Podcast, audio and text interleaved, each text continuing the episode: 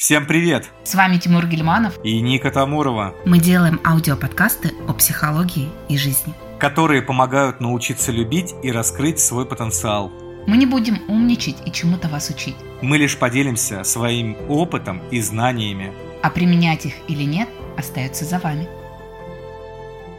Здравствуйте, дорогие наши подписчики. Сегодня мы попробуем затронуть ну, очень важную тему и очень болючую тему. Она называется алкоголизм в семье.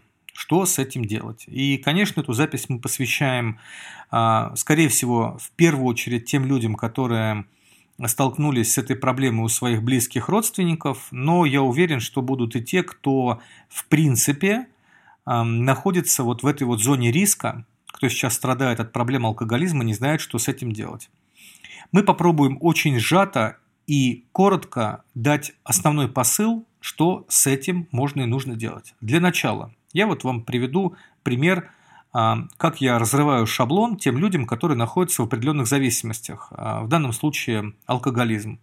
Когда приходят к психологу, в данном случае, например, ко мне, и спрашивают, можно ли с вами поработать относительно тематики алкоголизма. Я говорю, давайте с удовольствием, поехали. И первое упражнение, которое даю, первый настрой, который я даю, он звучит так. Продолжай, пожалуйста, выпивать. Вот продолжай пить. Мы про алкоголь, про то, что как это безнравственно, как это плохо, как это неправильно, как это ужасно, как это отвратительно, ты будешь гореть в аду, если продолжишь пить, как это греховно и бездуховно, мы про это говорить вообще не будем. Потому что пытаться бросить алкоголь – это точно такая же глупость, как пытаться вычерпывать воду из дырявого корыта или из дырявой лодки. Лодку надо заделать, потому что алкоголизм – это вообще-то следствие. Но знаете, что я начинаю делать, дорогие мои друзья?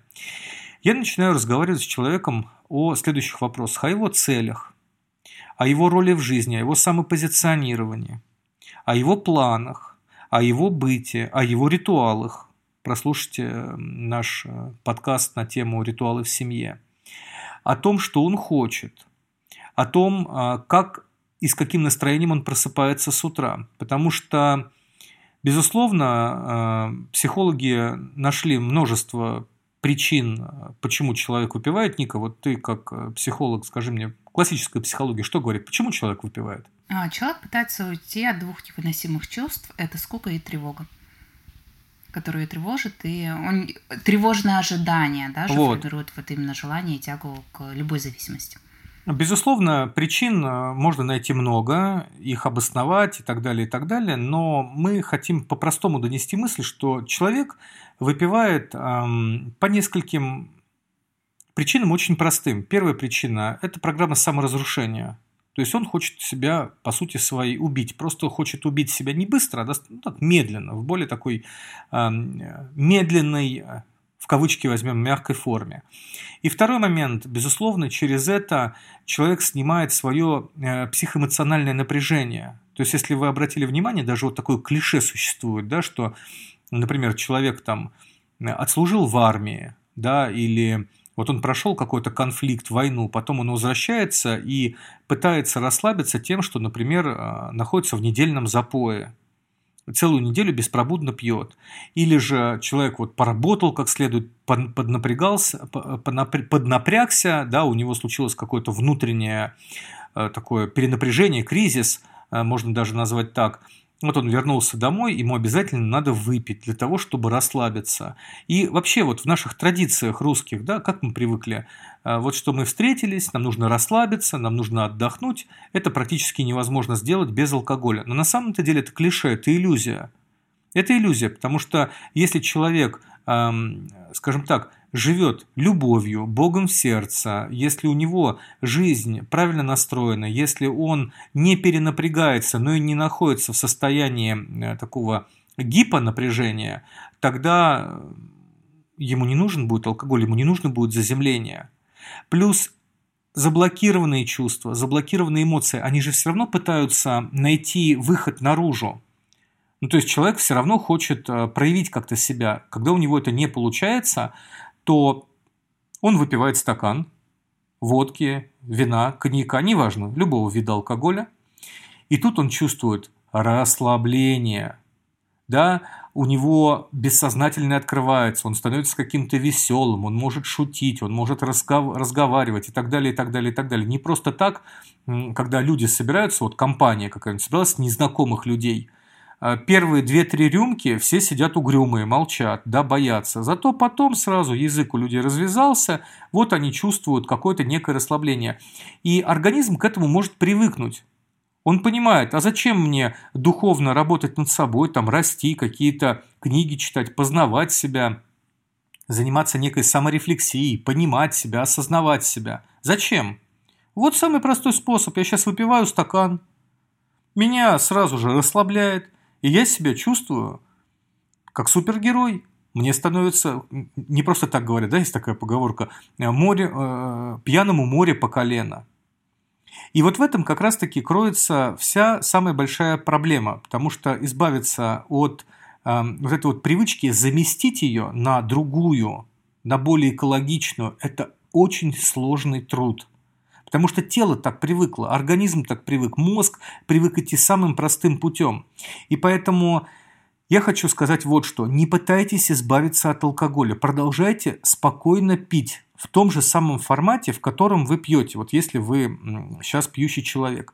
Но начните задаваться теми вопросами, которые я обозначил выше. Да? Кто я? Целеполагание, что я хочу от жизни и так далее, и так далее, и так далее. Я вначале об этом говорил. Если же вы, предположим, женщина и ваш муж выпивают часто, или вы мужчина и ваша жена, например, да, пьет регулярно, постоянно, и вы не знаете, что с этим делать, попробуйте увидеть, что любая попытка, любая попытка э, начать поучать, говорить, как это плохо, как это неправильно, она будет только усугублять. Наоборот, создайте все условия на то, чтобы человек, если выпивал, то выпивал в спокойном, адекватном состоянии, то есть чтобы у него были для этого благоприятные условия. Это не значит только, что вот вы сейчас скажете, Тимур Гельманов тут побуждает э, своих клиентов и людей к тому, чтобы они пили алкоголь. Нет, конечно же, нет, конечно же. Я побуждаю к другому, чтобы через, через э, вот эту вот уборку правильности и снятия напряжения – человек сам пробудился, чтобы вы помогли ему пробудиться, потому что я вас уверяю, ни один человек в здравом уме, если у него подсознание, нервная система работает нормально, он не будет он не будет себе вредить алкоголем, наркотиками, там, табаком, регулярным каким-то самоуничтожением. Он не будет этого делать, понимаете, друзья мои, никак. Но когда у него деструктив, когда он хочет э, убить себя, когда он ненавидит себя, когда он застрял. Я вот вам приведу пример, когда я работал э, вот с опыта своей работы с э, людьми, которые сидели на алкоголе. Я спрашивал, я находил ту точку, э, где человек э, оказался. То есть с какого-то момента он начинал пить, он же не, не просто там родился, вот только родился и говорит, мам, налей мне, пожалуйста стакан водки. Конечно, нет. Да, и, кстати, Тимур, ты знаешь, первая реакция, если вспомнить на алкоголь, у всех тело против. Это рвота, это неприятные ощущения, это противно, невкусно. У всех первая реакция такая. Но потом мы через психику эти защитные механизмы ломаем и уже привыкаем к этому. А у детей, у подростков, когда все это начинают пробовать только, то это всегда будет защитная система организма. И это способ уйти от боли, от напряжения, которое есть. Абсолютно, абсолютно. И получается что? А, получается, что когда я спрашивал людей вот эту вот точку, вот эту вот точку невозврата, когда человек начал э, выпивать, когда он вошел вот в эту вот историю, мне знаете, что говорят? Мне говорят следующее.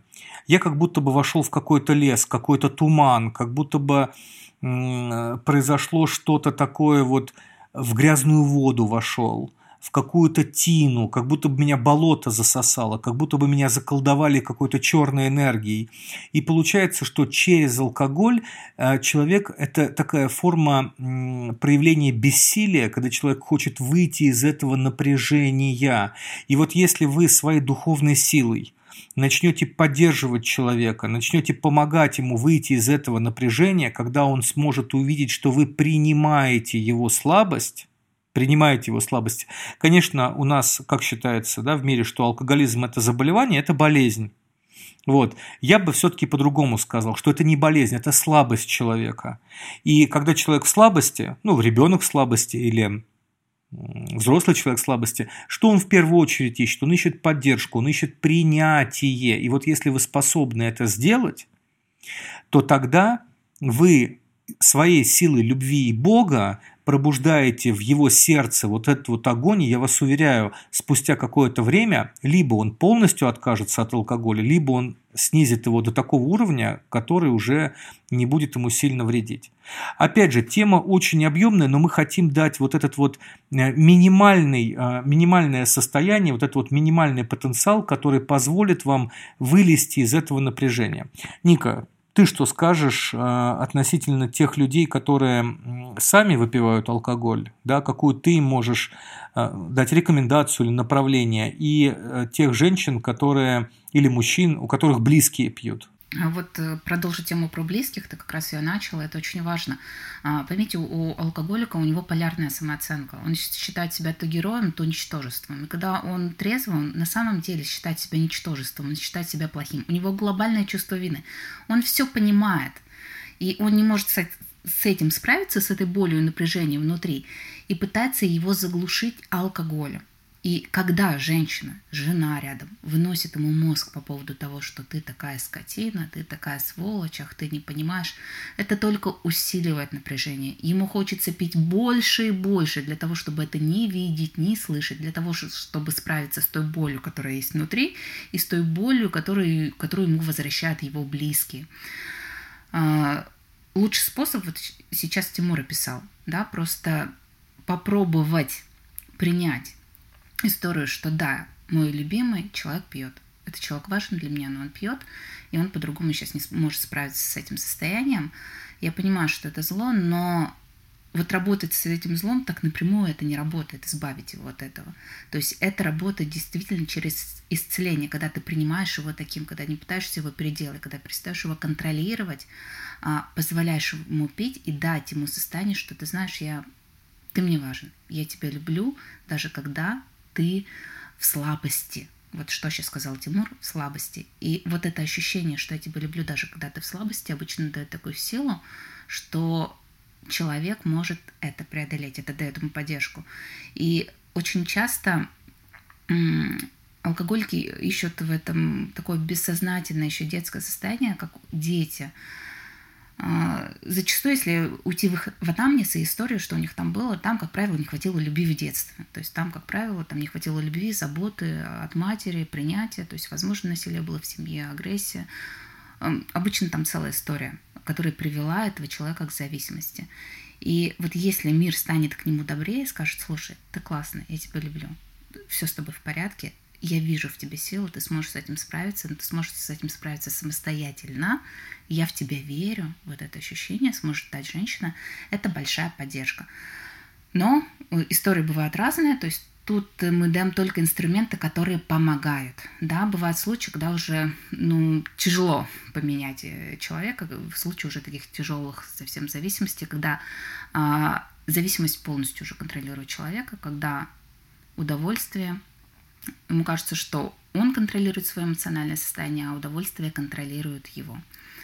Но работать с этим можно и нужно, потому что если вы попали в эту историю или ваш близкий человек, это не случайно. То есть зачем-то эта история дана, для чего-то этот урок нужен. И все участники этой истории могут вырасти на ней, стать лучше и чище духовно.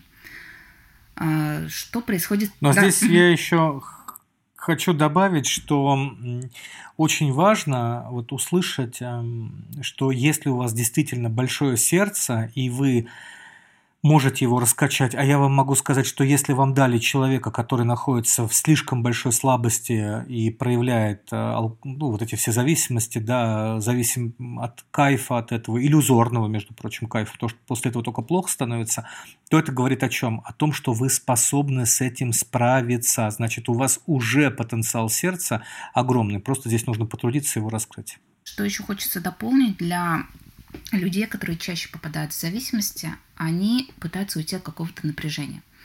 А, ну, допустим, им в жизни нужно проработать какое-то внутреннее качество. Человек неуверенный в себе, ему нужно стать более открытым, более уверенным, развиваться, общаться, идти в социум. Но он это боится сделать, и он использует костыль.